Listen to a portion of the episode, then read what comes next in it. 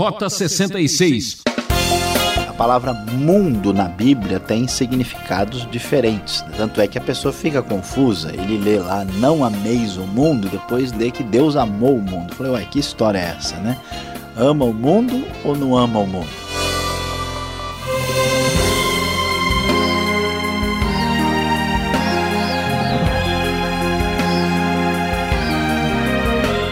Aqui é Beltrão, seu amigão, trazendo mais uma série de estudo no programa Rota 66. Estamos realizando um rally na Roma Antiga. Você sabia que toda doutrina tem seu lado prático?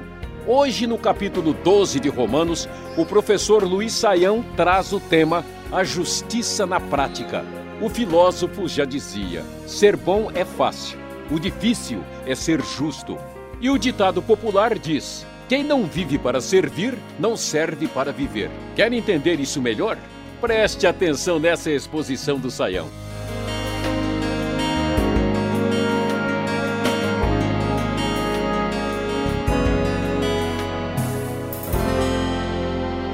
O livro de Romanos se preocupa com a justiça de Deus que é atribuída ao homem através do sacrifício de Cristo Jesus.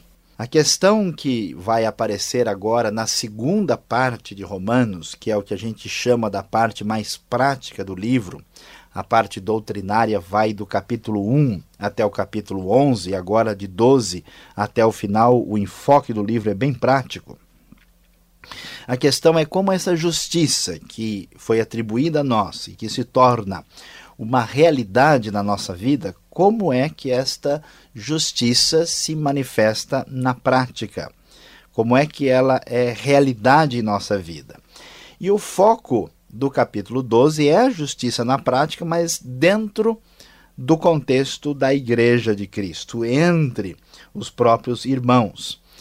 E então o texto começa, conforme lemos na NVI, dizendo o seguinte: Irmãos, rogo-lhes, pelas misericórdias de Deus, que se ofereçam em sacrifício vivo, santo e agradável a Deus. Este é o culto racional de vocês.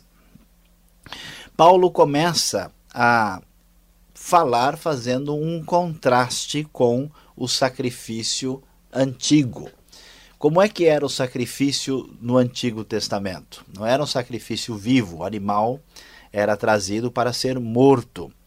E agora, eh, na nova realidade da nova aliança, o sacrifício de verdade não é de um animal, não é de uma oferta, mas da própria pessoa. A ideia é pegue a você mesmo e coloque no altar. Deus não está interessado apenas em ofertas, é, em elementos externos, ele quer a sua pessoa, a sua vida. Este é o verdadeiro sacrifício. E como é que isso se transforma em realidade? Esse é o culto racional de vocês, ou o culto legítimo, genuíno, é o que Deus de fato deseja. E aí há várias recomendações decorrentes dessa atitude. Nós não podemos nos amoldar ao padrão deste mundo, mas precisamos ser transformados pela renovação da mente. Não, há, não é possível servir a Deus e caminhar na direção da justiça prática sem mudar os conceitos na mente, já que o mundo segue um padrão diferente daquele que Deus deseja. Quando nós fazemos isso, rejeitamos o padrão perverso do mundo e mudamos a mente, nós vamos experimentar a boa, agradável e perfeita vontade de Deus. Você quer descobrir a vontade de Deus para a sua vida? Pois aí está, consagre-se plenamente a Deus, desista de seguir o padrão deste mundo e mude a sua maneira de pensar. E aí Paulo então presta atenção a partir do versículo 3 à maneira de como devemos servir a Deus dentro da comunidade da fé. Ou seja, justiça na prática significa serviço. Como é que eu vou me colocar à, à disposição de Deus como sacrifício vivo? Servindo. Servindo como? Servindo com o meu dom, com a minha capacidade. Para isso, é importante observar, como diz o versículo 3, que ninguém pode ter um conceito errado de si mesmo. ninguém tenha de si mesmo um conceito mais elevado do que deve ter, mas ao contrário, tem um conceito equilibrado de acordo com a medida da fé que Deus lhe concedeu. É necessário, através da graça e do poder de Deus, fazer uma autoavaliação correta, adequada. E assim, devemos entender que no corpo de Cristo temos muitos membros, todos têm funções diferentes e que somos parte uns dos outros. E o texto então diz que nós devemos servir a Deus de acordo com o dom que nós temos. Você deve descobrir o seu dom e começar a exercitá-lo, porque esta é a vontade de Deus para a sua vida. E Paulo então relaciona alguns dons aqui, e essa é uma lista limitada. Há outras listas, como em Efésios capítulo 4, mesmo lá em 1 Pedro, de outros dons espirituais, a lista não é completa e ele apresenta alguns dons. Ele diz: se alguém tem o dom de profetizar, use-o na proporção da sua fé. Se o dom é servir, sirva. Se é ensinar, ensine. Se é dar ânimo, que assim faça. Se é contribuir, que contribua generosamente. Se é exercer liderança, que exerça com zelo. Se é mostrar misericórdia, que o faça com alegria. Há várias recomendações simples, objetivas, mostrando os dons diferentes e cada um deles tem uma dificuldade mais específica que recebe uma admoestação uma espécie de uh, sinal de que característica é importante estar relacionada com aquele dom. O importante é que quem quer servir a Deus, quem for justificado, manifeste a sua vida como entregue a Deus, praticando o seu dom espiritual. Nesse contexto de vida em comunidade, o texto prossegue a partir do versículo 9 falando do relacionamento entre os irmãos e ressaltando aquilo que de fato é importante. Então, o texto da NVI nos diz: o amor deve ser sincero. Muitas vezes a gente fica escondendo o sentimento e não quer expressar a realidade. O amor não pode ser fingido, a ideia é essa. Odeiem o que é mal e apeguem-se ao que é bom. Veja que a virtude não é simplesmente gostar do que é bom, mas rejeitar o que é mal. Ninguém pode realmente amar o bem e ter um comprometimento uma espécie de apatia em relação ao mal, ele precisa ser rejeitado. Dediquem-se uns aos outros com amor fraternal. E aqui vem um próximo ah, para um próximo texto que vai dizer o que isso de fato significa. Prefiram dar honra aos outros mais do que a si próprios. Aí nós vamos observar que há sinal de amor. Lutar para ter honra para si mesmo é sinal de problema espiritual. Nunca lhes falte o zelo, sejam fervorosos no espírito, sirvam ao Senhor. Dar honra ao próximo, não perder a vontade de vestir a camisa do Evangelho. Não lhes falte o zelo. O verdadeiro cristão será sempre um grande torcedor do Evangelho de Cristo. Alegrem-se na esperança. Interessante, né? A alegria é outro sinal de que a pessoa está saudável. Sejam pacientes na tribulação. Pare de reclamar. Deus é que manda a tribulação e ele tem razão para isso. Perseverem na oração. Quando a coisa está difícil, mantenha a esperança e com alegria. Seja paciente, espera, daqui a pouco a coisa vai resolver. Persevere, continue na oração. Compartilhe o que vocês têm com os santos em suas necessidades e pratiquem a hospitalidade. Várias virtudes necessárias voltadas para o benefício do próximo e para a saúde espiritual são apresentadas aqui como sinais da justiça na vida prática. E o texto prossegue agora falando de como é que a gente vai reagir ou tratar no relacionamento com os outros quando as coisas não são tão fáceis assim.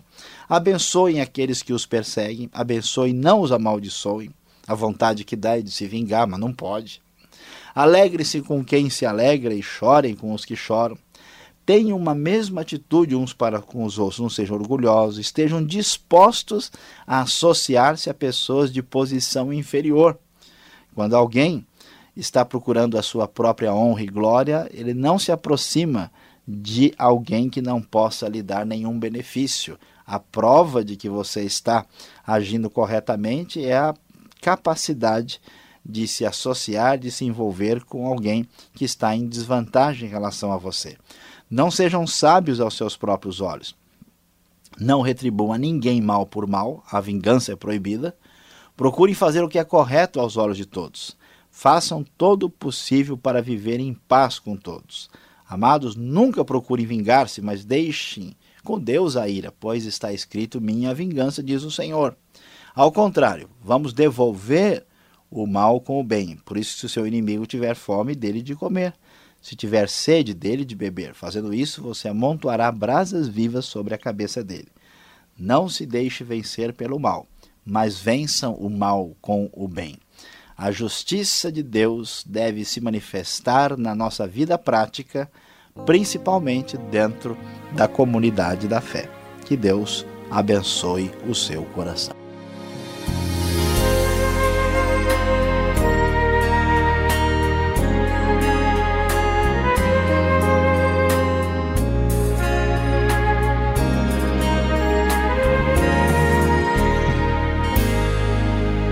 Esse é o Rota 66 e você está acompanhando a série Romanos, a Justiça na Prática. É o capítulo 12 da Carta de Paulo. Se você quiser saber mais desse ministério, pedimos sua gentileza em anotar o nosso endereço. Marque lá, Caixa Postal 18.113, CEP 04626-970 São Paulo, capital. E-mail rota66 arroba transmundial.com.br. O Rota 66 tem a produção e apresentação de Luiz Saião, redação e direção Alberto Veríssimo, locução Beltrão. E é claro, realização Transmundial. Vamos tirar as dúvidas? Então vamos para a segunda parte do programa Rota 66, o caminho para entender o ensino teológico dos 66 livros da Bíblia.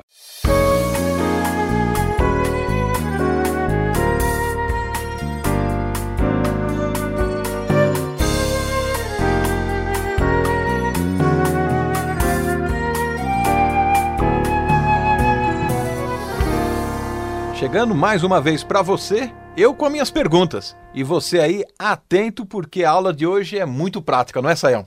É isso aí. Romanos 12 já nos conclama a algo prático. Mas eu já não entendi de saída. Culto racional. Quer dizer que eu preciso entender, estudar, eu preciso me esforçar intelectualmente para apresentar um culto racional? Pois é, Alberto, a pergunta é bem pertinente. É, a palavra racional para a gente hoje, ela tem um sentido assim ah, muito cerebral. É, na Bíblia, no Novo Testamento, a ideia de racional é que é mais uma coisa devidamente bem feita, organizada. E o sentido mais específico dessa palavra, é, existe a ideia de racional porque o culto não é um culto pagão, não é aquele culto, culto caótico, né? Mas a ideia é de um culto genuíno, né? É um culto espiritual, é um culto autêntico, é essa a ideia. Né? A mesma palavra aparece lá em Pedro, por exemplo, quando se fala do leite espiritual. Né? E aí a ideia é de algo realmente verdadeiro. É isso que é o sentido. Portanto, fazer um culto racional significa um culto devidamente bem feito, autêntico, que é o sacrifício de si mesmo a Deus. Né? Então essa que é, que é a ideia que está por trás dessa palavra. A NVI até tem uma nota de rodapé com uma alternativa de tradução para facilitar essa compreensão. Tá certo. Na sua exposição de Romanos 12, você falou que nós temos que ter este culto racional para amoldarmos a mente de Cristo e não ao padrão perverso do mundo. Aí eu acho que você pegou pesado, porque eu também estou no mundo. E esse padrão perverso, ele está me pegando, ele está me atingindo de alguma maneira? É, a pergunta é muito importante porque a palavra mundo na Bíblia tem significados diferentes. Tanto é que a pessoa fica confusa. Ele lê lá, não ameis o mundo, e depois lê que Deus amou o mundo. Falei, ué, que história é essa, né? Ama o mundo ou não ama o mundo? Então, o que é um mundo? O mundo tem três significados básicos. O mundo é o planeta Terra, é o mundo físico. Né? Deus criou o mundo, né? O, mundo pertence a Deus. Nesse sentido, bastante material é claro de ser compreendido. Existe um outro significado que é mundo como pessoas. As pessoas, né, todas as nações que vivem no mundo. Deus amou o mundo, Deus amou todas as pessoas humanas. Agora, existe um terceiro sentido de mundo que é um sistema. A palavra mundo, literalmente no grego, é a palavra cosmos, que significa um sistema organizado. Né? Tanto é que a palavra cosmético veio daí, né? O que, que é um cosmético? Por que, que a mulher usa um cosmético? Para botar a cara em ordem. A ideia é essa, né? Olha. Devidamente organizada. Então, é um sistema de organização. E a ideia aqui é, de padrão perverso do mundo é que existe um ponto de partida na sociedade sem Deus, que coloca o homem no centro de tudo, que não dá atenção a, a, aos padrões de Deus e que cria um sistema perverso.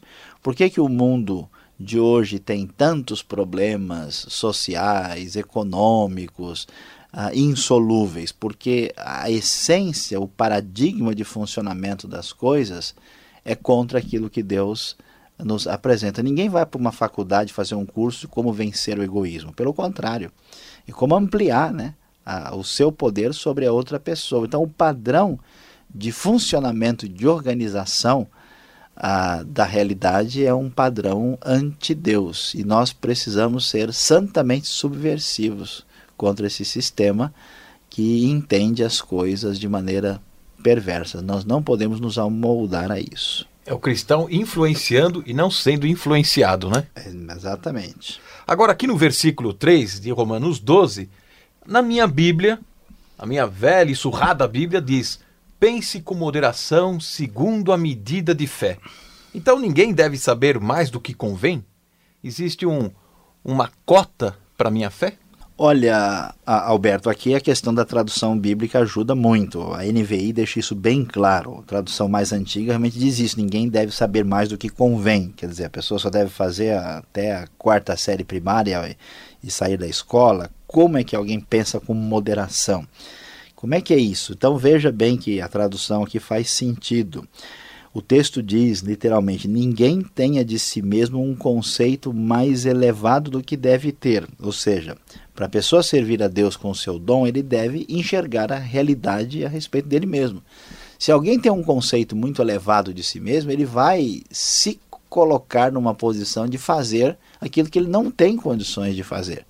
É a mesma coisa do adolescente aí de 18 anos que está aprendendo a dirigir o Fiat quer pegar uma jamanta, né? quer pegar um caminhão e sair correndo aí pela avenida principal. Isso não vai funcionar. Então, o contrário, a pessoa tenha um conceito equilibrado. Então, não é saber no sentido absoluto, nem pensar com moderação, mas ter o conceito correto de si mesmo, de acordo com a medida da fé que Deus lhe concedeu.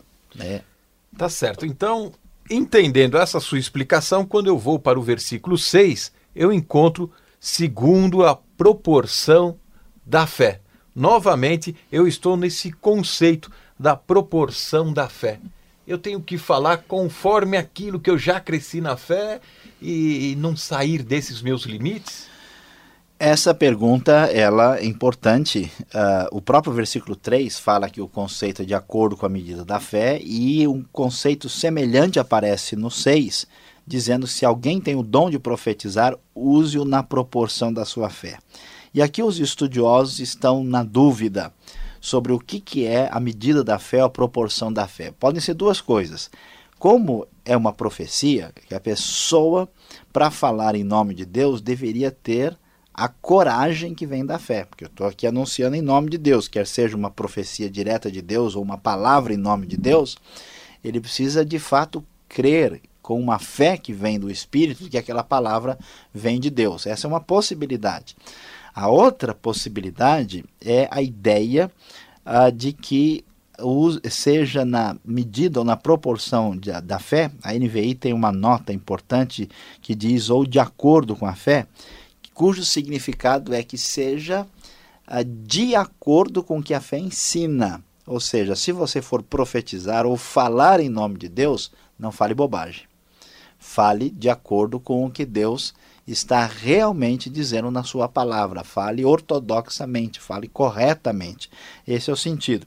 E foi bom até você falar, porque aqui tem a ver com os dons, né? Cada dom tem uma exigência. Então, quem profetiza deve profetizar de acordo com o que a fé ensina. A sã doutrina, né? A sã doutrina, esse é um termo importante que vem lá das epístolas pastorais. E assim os outros dons também têm exigências específicas que são, vamos dizer assim, o ponto-chave para que aquele dom possa a, atingir aquilo que Deus deseja. Tá certo. Inclusive, olha, aqui é uma coisa importante, é, é ver o, o, dom do dar ânimo, né? Várias versões dizem, por exemplo, se o seu dom é exortar, que assim faça, né? Essa palavra exortar, no grego, na verdade, literalmente é chamar uh, para estar ao lado, né? ficar do lado da pessoa. Ah, não é exatamente dar uma bronca. Às vezes pode significar isso, mas a ideia é, é fazer com que a pessoa recobre a sua coragem, o seu ânimo. Às vezes é uma palavra mais dura, às vezes uma palavra de consolo, que é a ideia do aconselhamento. Né? Então, os dons muito importantes são necessários para o crescimento do corpo. Muito bem, Sayão. Bonito falar sobre dons, serviço, mas no versículo 20 eu encontro que de repente eu estou fazendo algo estranho, amontoando brasas vivas né, em cima da cabeça do outro, do próximo. É isso mesmo? Eu devo entender dessa maneira? Colocando fogo em cima do outro, então?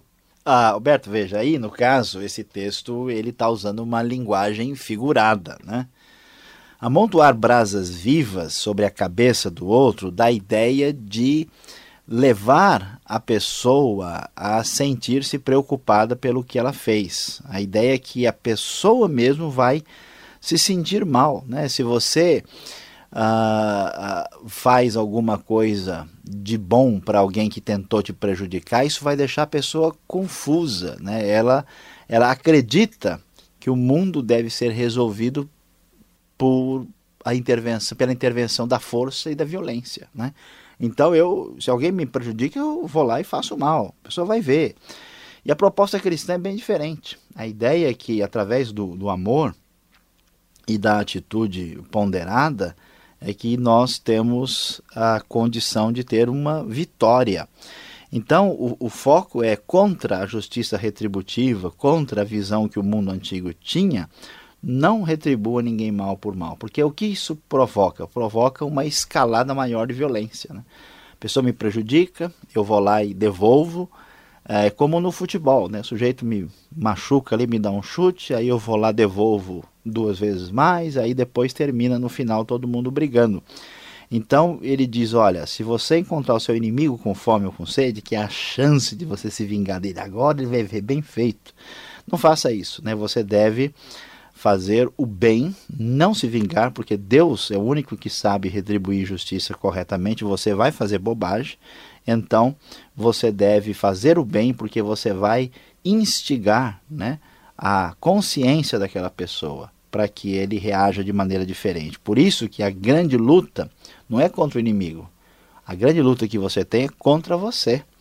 Por isso, não se deixe vencer pelo mal, mas vença o mal com o bem. Isso só é possível quando a gente está disposto a se humilhar e, e, perder aquilo que a gente acha que seria a nossa grande vitória.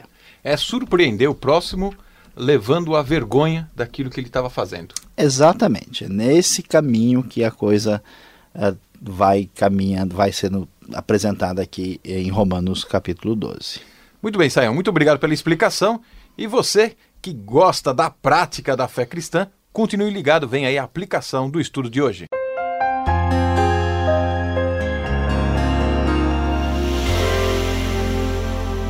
Como vimos hoje, estudamos a justiça na prática no capítulo 12 do livro de Romanos. E depois de termos aprendido sobre o sacrifício de si mesmo, o uso dos dons espirituais, o amor entre os cristãos, qual é o resumo daquilo que estudamos hoje. O resumo está num ditado popular bem conhecido: fazer o bem sem olhar a quem. A grande verdade é que quando alguém vai servir na igreja, vai exercer os seus dons, ela pode desanimar, porque talvez vai achar que as pessoas não são dignas do seu sacrifício, daquilo que está sendo feito. Quando nós vamos conviver com os outros e temos problemas pelas pessoas que nos ofendem e nos fazem o mal, talvez isso nos desanime e a gente não quer mais fazer o bem e quer parar e deixar de servir a Deus. O texto não permite que seja esse o caminho. Faça o bem sem olhar a quem. Não importa se a pessoa prejudica você, não importa se é uma pessoa que não merece essa ação, lembre-se que só Deus é o juízo. Você deve agir de uma maneira a abençoar a vida dos outros. Que Deus abençoe a sua mente, o seu coração a agir dessa maneira. Ah, que pena, por hoje é só. O Rota 66 volta nessa sintonia e nesse horário. Não perca! Fica aqui o convite. Visite o nosso site www.transmundial.com.br. E aquele abraço.